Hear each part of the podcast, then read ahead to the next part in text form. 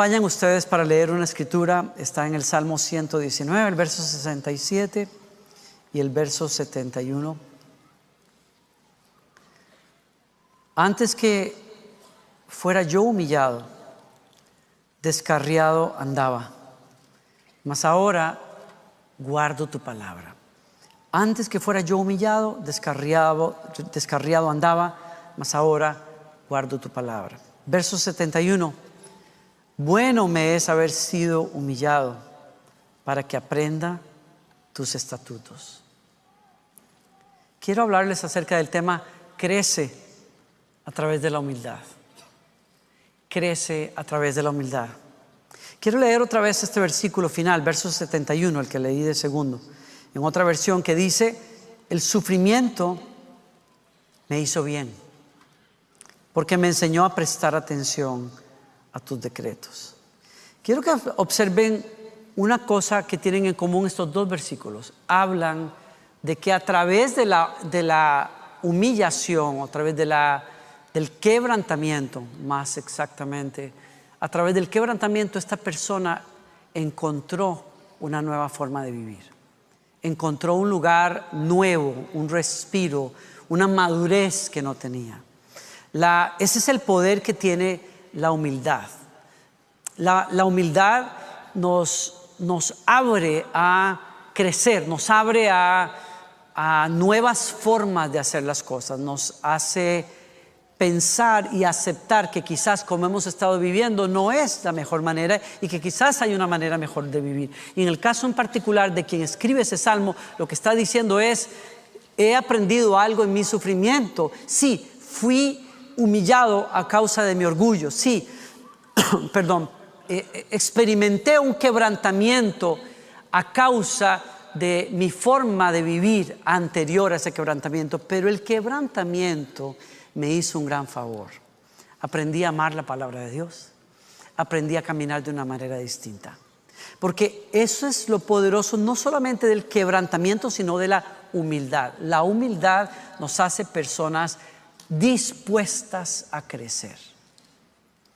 Lo encontré y cito, hago una cita de un, escritor que se llama John Dixon, que lo he comentado recientemente en otra, en otra reflexión que hice hace unos días, hablando del tema de la humildad. Y él dice, la humildad no es una preparación etérea para la existencia en el más allá. Y se refería en particular a Jesús cuando dice, que los humildes heredarán la tierra.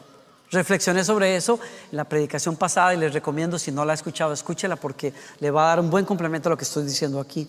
Pero él, dice, la humildad no es una preparación etérea para vivir mejor en el, en el siglo que viene. Más bien, dice él, es un compromiso práctico en el aquí y ahora. Y tiene implicaciones sociales y beneficios indecibles para los que andan en su camino. Quizás el resultado más obvio de ser humilde es que aprenderás y prosperarás de una manera en que siendo orgulloso no tendrías ninguna esperanza de alcanzar. De eso quiero hablarles. Una persona que abraza la humildad aún en una situación de quebranto que la causó su propio orgullo, puede salir adelante y ser una mejor persona porque abraza la humildad. ¿Por qué? Porque la humildad es decir, necesito aprender, necesito cambiar. Termino la cita. La lógica es simple, dice este señor. Las personas que imaginan que saben la mayor parte de lo que es importante saber se encuentran herméticamente selladas para aprender cosas nuevas y recibir críticas constructivas. Aquel que dice, yo ya sé lo que hay que saber, se cerró a sí mismo a crecer.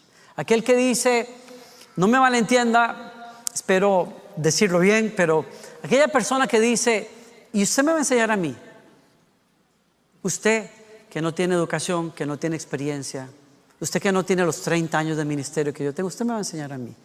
Cuando nosotros adoptamos esa actitud, dejamos de crecer. Porque no hay un momento en la vida, así sean 30, 40 o 50 años de estudio o de ministerio, no hay suficientes años como para decirte a ti mismo que tú no necesitas aprender y crecer. Y aún de la persona más sencilla podemos aprender algo que no sabíamos, si somos humildes.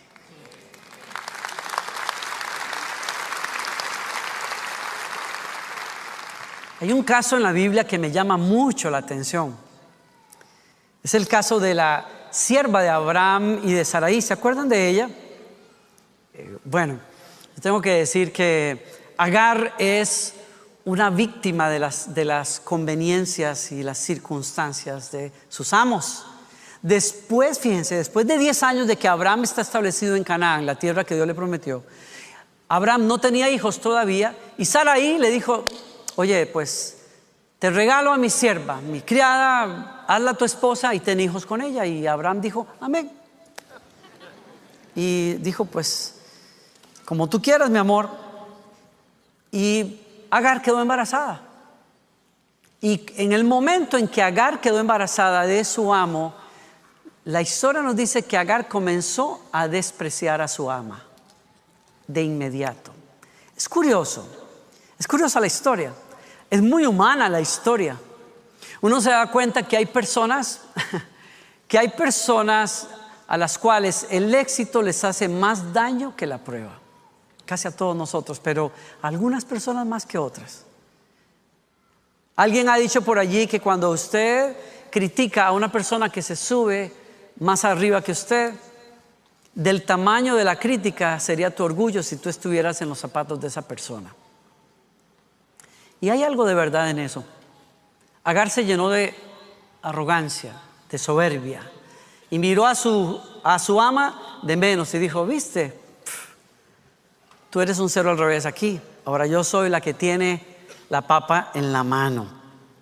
Y menospreció a su, a su dueña y fue tan fuerte el menosprecio que Saraí dijo, no la soporto más, o ella o yo.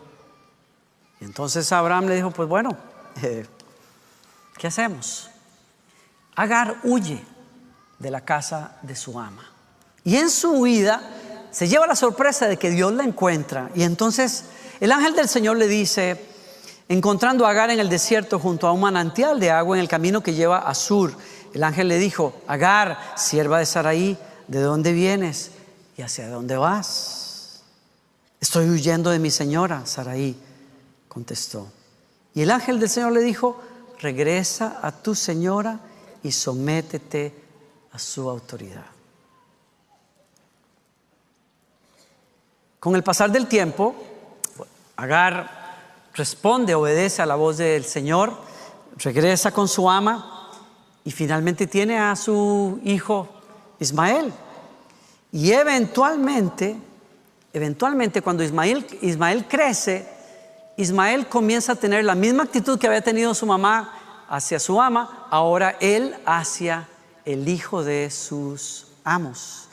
Porque fíjense ustedes esas cosas que pasan. Después de que Abraham y, su sierva tuvieron un hijo, finalmente Dios visitó a Saraí y tuvieron un hijo, un hijo de sus propias entrañas, un hijo de su propio matrimonio. Y entonces Ismael, que ya está un poquito más grande, comienza a burlarse de Isaac. Y ahí fue donde Saraí dijo, eso sí que no se lo voy a tolerar. Y ahí fue que puso en jaque a Abraham y le dijo, o ella o yo, pero las dos no vivimos bajo el mismo techo. Así es que mi hijo, ve a ver usted qué hace. Y le dio la autoridad y él tuvo que despedir a su sierva y a su hijo. Y ahí está Sara, ahí está Agar otra vez en una situación de quebranto terrible, de vergüenza, de menosprecio. Y dice la escritura que se fue al desierto y cuando el agua se le acabó, el agua que le, había dado Abraham, decidió poner al muchacho lejos de ella para no escucharlo morir. Y dice la escritura, y cuando se acabó el agua, Agar puso al muchacho a la sombra de un arbusto, se alejó y se sentó sola a unos 100 metros de distancia. Se echó a llorar y dijo, no quiero ver morir al muchacho. Pero Dios escuchó llorar al muchacho y el ángel de Dios llamó a Agar desde el cielo, Agar, ¿qué pasa? No tengas miedo. Dios ha oído llorar al muchacho, allí tendido en el suelo. Ve a consolarlo porque yo haré de su descendencia una gran nación. Y aquí es donde hay una lección para nosotros. ¿Por qué? Porque eh, Agar llegó a un punto de desesperación en su vida por causa de su arrogancia y de su orgullo, solo que ella no lo veía. Ella huyó la primera vez de la casa de su sierva, sintiéndose una víctima, injustamente tratada y hasta cierto punto era así. Pero la, la razón real de que esta mujer esté en el desierto, abandonada y embarazada, no fue la injusticia de su ama, fue su arrogancia. Y cuando nosotros no leemos lo que nuestra arrogancia está causándonos, a veces Dios en su misericordia permite, permite que nos enfrentemos con un desierto, que nos enfrentemos con una, una situación que nos sacude y nos despierta de nuestra realidad que no queremos ver. Y es, estoy aquí por causa de mi terquedad, estoy aquí por causa de no haber atendido el consejo. Estoy aquí por causa de mis malas decisiones. Estoy llevándome una sacudida en la vida porque no quise aprender la lección de otra manera. Y es que la mayoría de las veces los seres humanos somos ciegos a nuestros errores, porque el orgullo nos enseguece. Y cuando uno tiene orgullo, el orgullo estanca a las personas. Nos hace creer que los demás, que son los demás los que tienen que cambiar que el problema lo tienen los demás, que el que cometió los errores siempre es el otro, y eso es muy particular en el matrimonio. Siempre tendemos a culpar al que duerme al lado de nosotros. Siempre eh, él es el que ronca más. Cuando los dos roncan, solo que usted nunca está despierto para darse cuenta.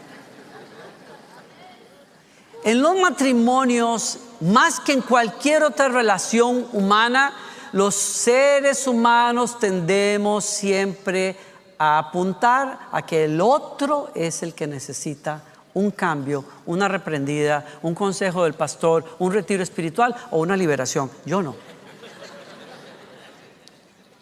¿Por qué? Porque el orgullo enseguece a las personas.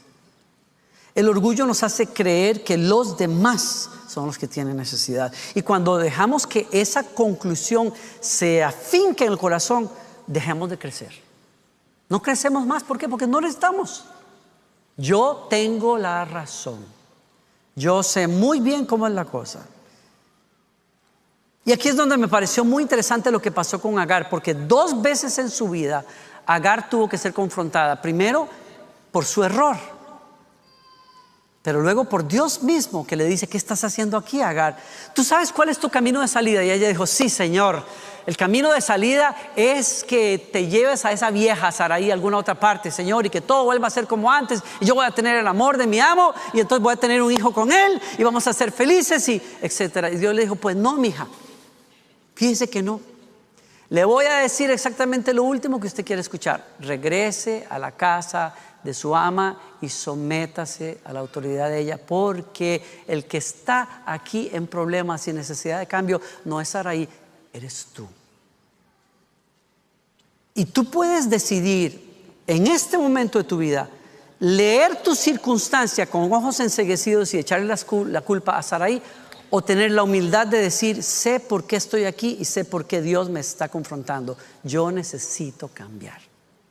Y esa actitud humilde de ella, de regresar con su ama y someterse a ella, aunque fue difícil, le cambió la vida para siempre. La próxima vez que ella estuvo en un desierto con su hijo, ahora en brazos, el ángel del Señor le dijo, te voy a bendecir a ti y a tu hijo. El favor de Dios alcanza a las personas que se humillan, porque Dios al que se humilla lo levanta. El que se humilla crece. Aquel que se doblega a los tratos de Dios crece. Y por eso la humildad es una gran bendición. Porque la humildad siempre va a exigir que aceptemos nuestra realidad, que crezcamos aún en medio de una situación difícil que causé yo mismo, que me causé yo mismo a veces. Pero si yo tengo la humildad de reconocer que necesito cambiar y aprender, tú puedes aprender de tus errores y ser un mejor ser humano si te dispones ante la humildad. Y claro, leí este artículo que me encantó porque el escritor de este artículo comenta sobre la película The Matrix. ¿Se acuerdan ustedes de esa película? No sé cómo se llame, cómo le pusimos en español. La matriz. Bueno, es que eso no, no traduce bien. The Matrix es mejor. Entonces, Matrix es, es una historia, ciencia ficción, en donde el protagonista principal, Neo o Neo, es, está conectado a un mundo virtual y vive en un mundo simulado, controlado y simulado. Y entonces eh, una persona dentro de esta historia le ofrece, le da la opción de vivir conectado permanentemente allí al tomar una pastilla azul que lo va a mantener inmerso en aquella realidad virtual o despertar, salir de esa conexión virtual al tomar una pastilla roja. La pastilla roja en la película es una metáfora. Habla acerca de precisamente tener la disposición de confrontar la realidad que a veces no es tan fácil. Es más fácil vivir en un mundo ficticio en donde todos están equivocados y yo tengo la razón, que aceptar, despertar a la realidad cuando te tomas esa pastilla roja de, hey, espérate, la realidad es que yo necesito ayuda, yo necesito cambiar. La vida no la puedo tener controlada en una matriz. La vida es impredecible. Necesito despertar a esa realidad. Y eso lo hace la toma de una pastilla roja en la película. Y me encantó la metáfora que usa ese escritor.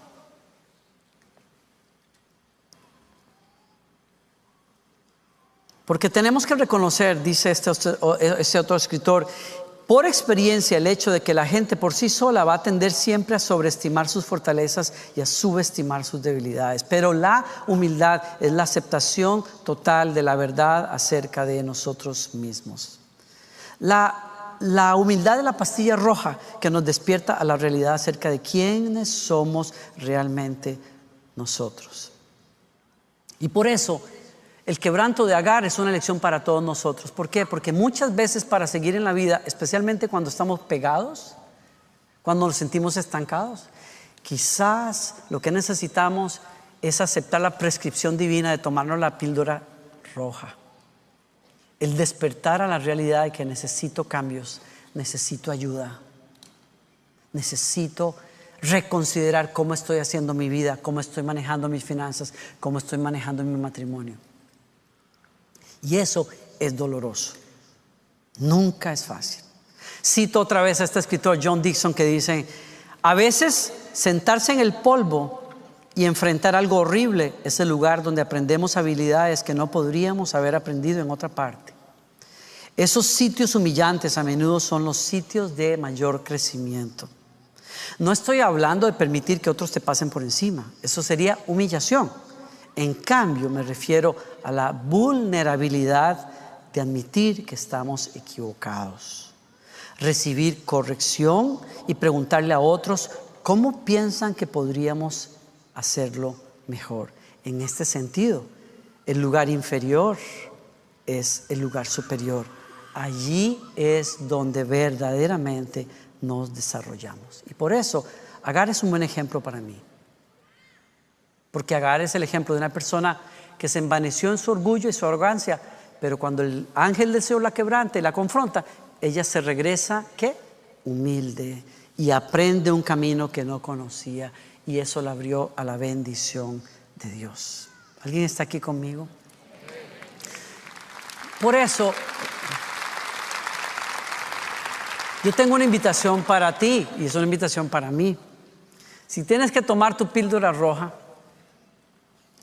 Número uno, te dejo con tres pensamientos aquí. No todos tendremos un ángel que nos recete la humildad. Esa es la realidad. Pero si cultivas una vida espiritual genuina, diaria, en donde hables con Dios, en donde te acerques a las escrituras con un corazón humilde a aprender, te puedes llevar la sorpresa de que cuando oramos a Dios sinceramente y cuando abrimos las escrituras, con corazones humildes, Dios va a venir con su corrección, su consejo y su sabiduría muchas veces para apuntar justo lo que tú no podías ver y al hacerlo tú tienes una gran oportunidad de crecer en la vida. Y yo te lo digo con amor, cuando oigas esa voz, responde. Cuando Dios te llame la atención, dile, aquí estoy, Señor. Cuando tú veas en la escritura algo que te dice, ah, caray, eso parece que está hablando de mí. Hazle caso a la voz de Dios y vas a salir adelante y vas a crecer. Pero necesitas una vida diaria, genuina, de búsqueda de Dios. Y por eso, una y otra vez, nosotros desde este púlpito te vamos a invitar, busca una Biblia, aprende a estudiarla, aprende a leerla. Busca aprender a hablar con Dios, habla con Él todos los días, adora al Señor, porque esa es una garantía de que si estás pegado en algún área, Dios te va a sacar adelante si escuchas y atiendes el consejo del Señor. ¿Sí? En segundo lugar, ten siempre cerca a un verdadero amigo que te ayude eh, a, recordar que tienes que tomarte la pastillita. Solo los buenos amigos, solo los buenos amigos confrontan. No sé si a ustedes les pasa que, no todos estamos en, épocas así, pero algunos de nosotros hemos pasado por gripas o por influenza o por enfermedades en donde gracias a Dios tenemos una esposa, tenemos un esposo en la casa que nos recuerda, hey, ya se pasaron ocho horas, hay que tomar otra vez el medicamento, ¿no? Hay gente que es muy buena en eso, muy sistemática y lo pueden hacer sin ayuda de nadie. Hay otros que no.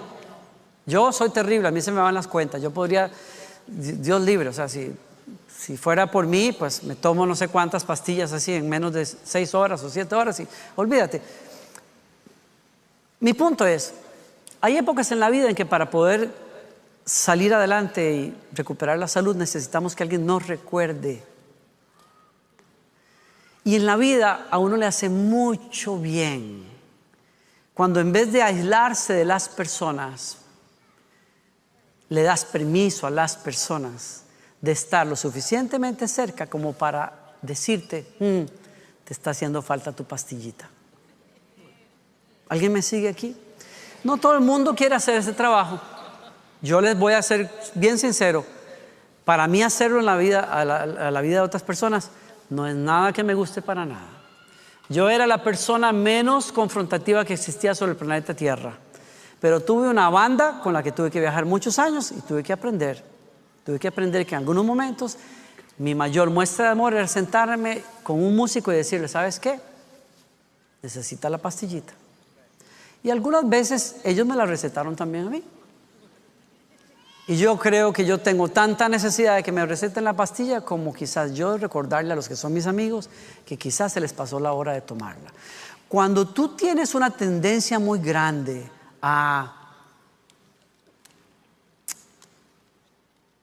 a presumir de lo mucho que has logrado, de lo bueno que eres, de lo increíblemente, lo divino que eres necesitas un buen amigo que te recete la pastilla.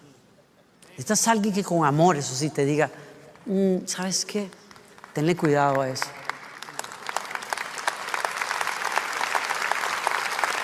Hay amigos, digo yo que para mí mismo es un testimonio haber cambiado porque yo no era así.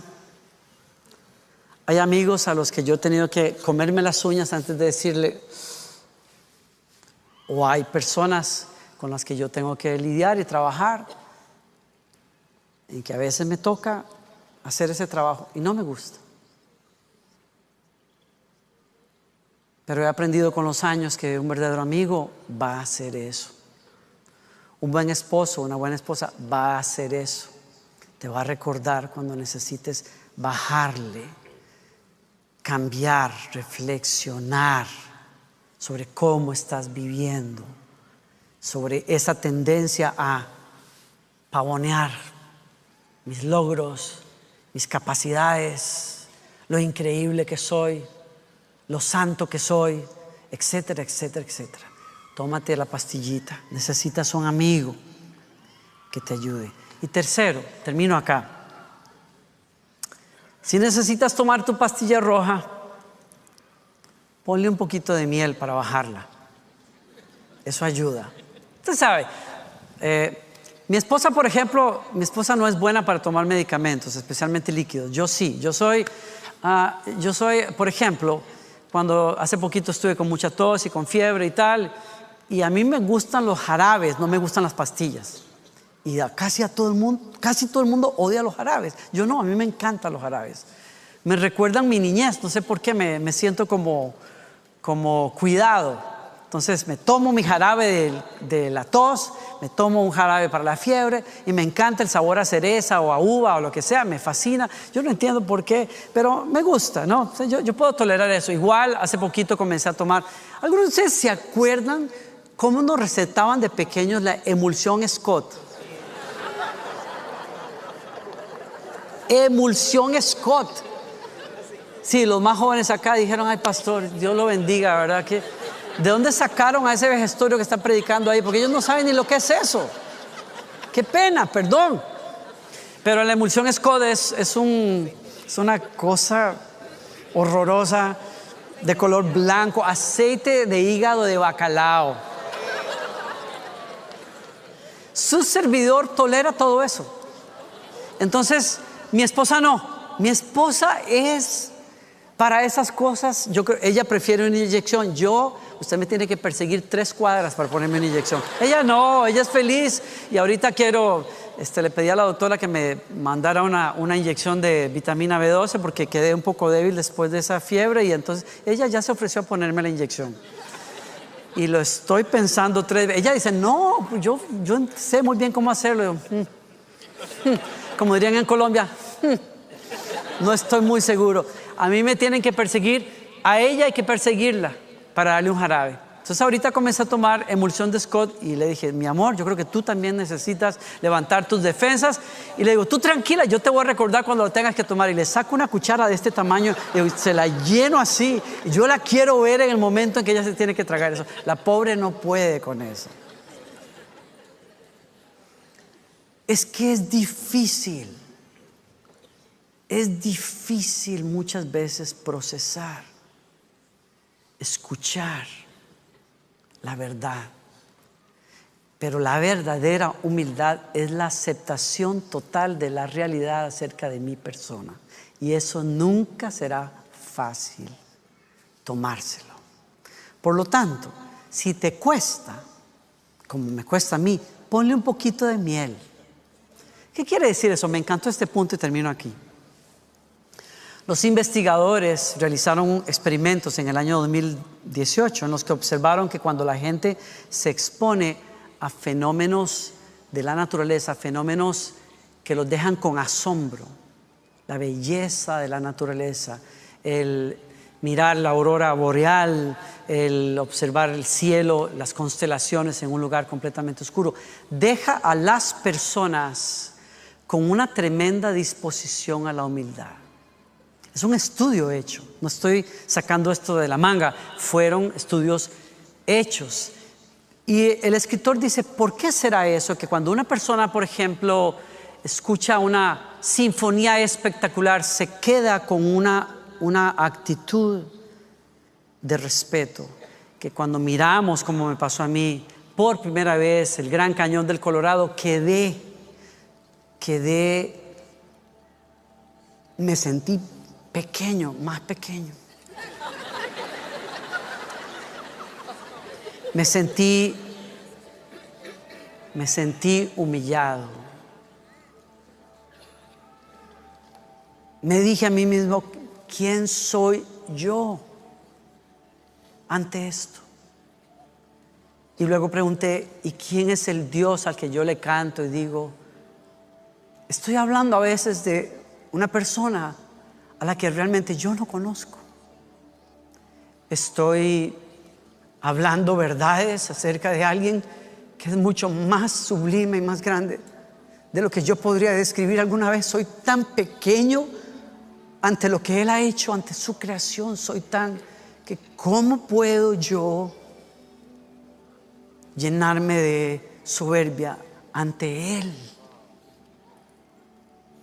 Y esa esa sensación de pequeñez me hace un gran favor. Me ayuda a verme en perspectiva. Es como cuando uno adora a Dios. Miren, nosotros cantamos canciones de adoración que son bellas. Pero cuando uno tiene una experiencia de adoración es otra cosa. Cuando uno realmente ha experimentado la presencia de Dios a solas. Y uno experimenta el peso de la presencia del Espíritu Santo, te manda a tus rodillas y a tu, de nariz al piso. Y a veces lloras y tienes que decir, ¿quién soy yo para que tú, Señor, te fijes en mí me uses o me llames a mí? Y esa sensación de estar delante de la majestad nos cambia la vida muchas veces. Nos regresa a casa diferentes nos regresa de un campamento, de un retiro diferentes. Venimos con la cabeza agachada y con el corazón recogido a vivir de una manera distinta. Y es lo que yo le pido al Señor que suceda de milagro cuando nos reunimos aquí. Porque si llegas a experimentar un poquito de la majestad del Señor al que adoramos, no vas a salir igual. No vas a tratar igual a tu esposa o a tu esposo. No vas a tratar igual a las demás personas.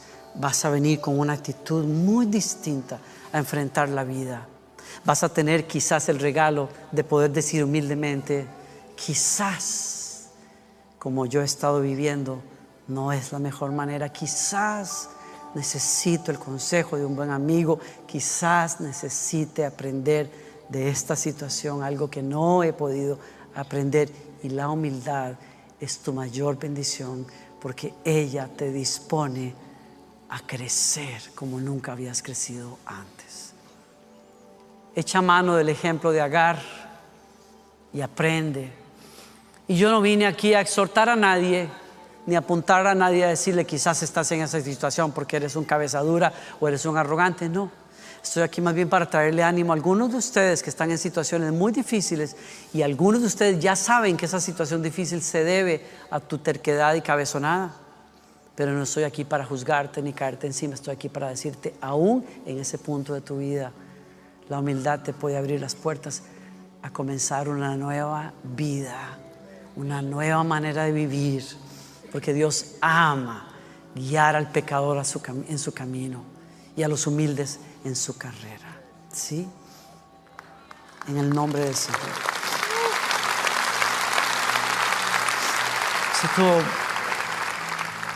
dije que termino ya como tres veces, pero esta es la verdadera. Hebreos 5, 8. Si no te convence el ejemplo de Agar, toma el ejemplo de ejemplos. Jesucristo, Dios hecho hombre, de quien se dice en Hebreos, aunque era hijo, aprendió obediencia por lo que sufrió. ¿Alguien escuchó eso? ¿Qué puede necesitar aprender Dios hecho hombre? Nada. ¿Qué puede mejorar Dios encarnado en Jesucristo? Nada, Él es Dios, Él es perfecto y sin embargo tuvo la humildad de hacerse uno de nosotros y de preguntarle al Padre, ¿qué quieres que haga? ¿Cómo quieres que haga? ¿A dónde quieres que vaya? Y por lo que padeció, aprendió obediencia como ser humano. Dime, si Jesús, que es la suma de la belleza y la santidad y la perfección, tuvo que aprender algo ¿No crees tú que quizás tú y yo tengamos que aprender algo, aun cuando tenemos mucha experiencia y hemos vivido mucho y hemos caminado mucho? Quizás Jesús sea tu mejor ejemplo para mí y para ti, de que siempre hay algo que tendremos que aprender si somos humildes. Amén. ¿Reciben esa palabra?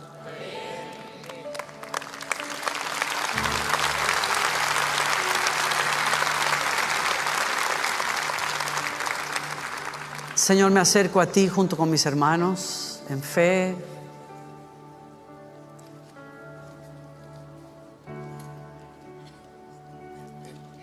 con gratitud con humildad, Señor. Enséñame tus caminos. Condúceme por tus veredas, Señor. Examíname. Mira si en mi corazón, Señor, hay injusticia. Y encamíname por la senda de la justicia eterna, Señor. Te necesito, Señor. No soy capaz de ver mis propios errores y actitudes. Pero enséñame, Señor Enséñame, Señor, a soportar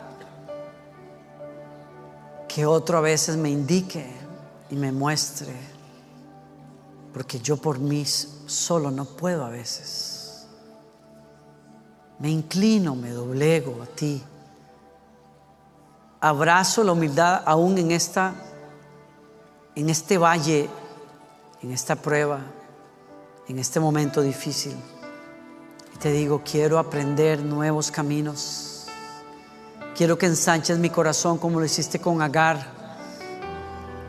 Quiero que me enseñes a caminar, Señor, en dependencia de ti, Señor. Padre, oro por todos mis hermanos, por mí mismo, Señor. Todos, obras sin terminar como somos, obras en proceso, imperfectos llenos de tantas cosas, Señor, pero muy amados por ti, Señor. Señor, ayúdanos a pasar de aquí, ayúdanos a crecer, ayúdanos, Señor, a aceptar la posibilidad de que quizás tú nos estés hablando, quizás tú me estés indicando cómo puedo vivir de otra manera, Señor. Gracias por hacerlo, Señor. Gracias, Señor. Recibo tu palabra hoy. Dile conmigo, recibo tu palabra, Señor. Abrazo tu palabra. En el nombre de Jesús. Con los ojos cerrados. No quiero dejar ir a nadie aquí. Especialmente aquellos que reconocen que necesitan de Jesucristo en la vida que después de escuchar esta palabra, la realidad de realidades que hay aquí es, yo necesito a Dios en mi vida, necesito un cambio completo de corazón, necesito a mi Salvador Jesucristo en mi vida, que tome las riendas y que me guíe a un nuevo día, a una nueva manera de vivir, porque ya ves, Señor, dices, estoy donde estoy, porque he conducido mi vida por mí mismo, pero necesito a un maestro, necesito a un Salvador. Si tú quieres hacer una oración de arrepentimiento y abrirle tu corazón a Jesucristo y nunca lo has hecho, dame, dame el honor de guiarte en esta oración de entrega, de conversión a Él. Él promete que va a entrar a tu corazón, va a perdonar tus pecados, te va a dar la vida eterna y el Espíritu Santo te va a enseñar a caminar como un hijo y como una hija de Dios.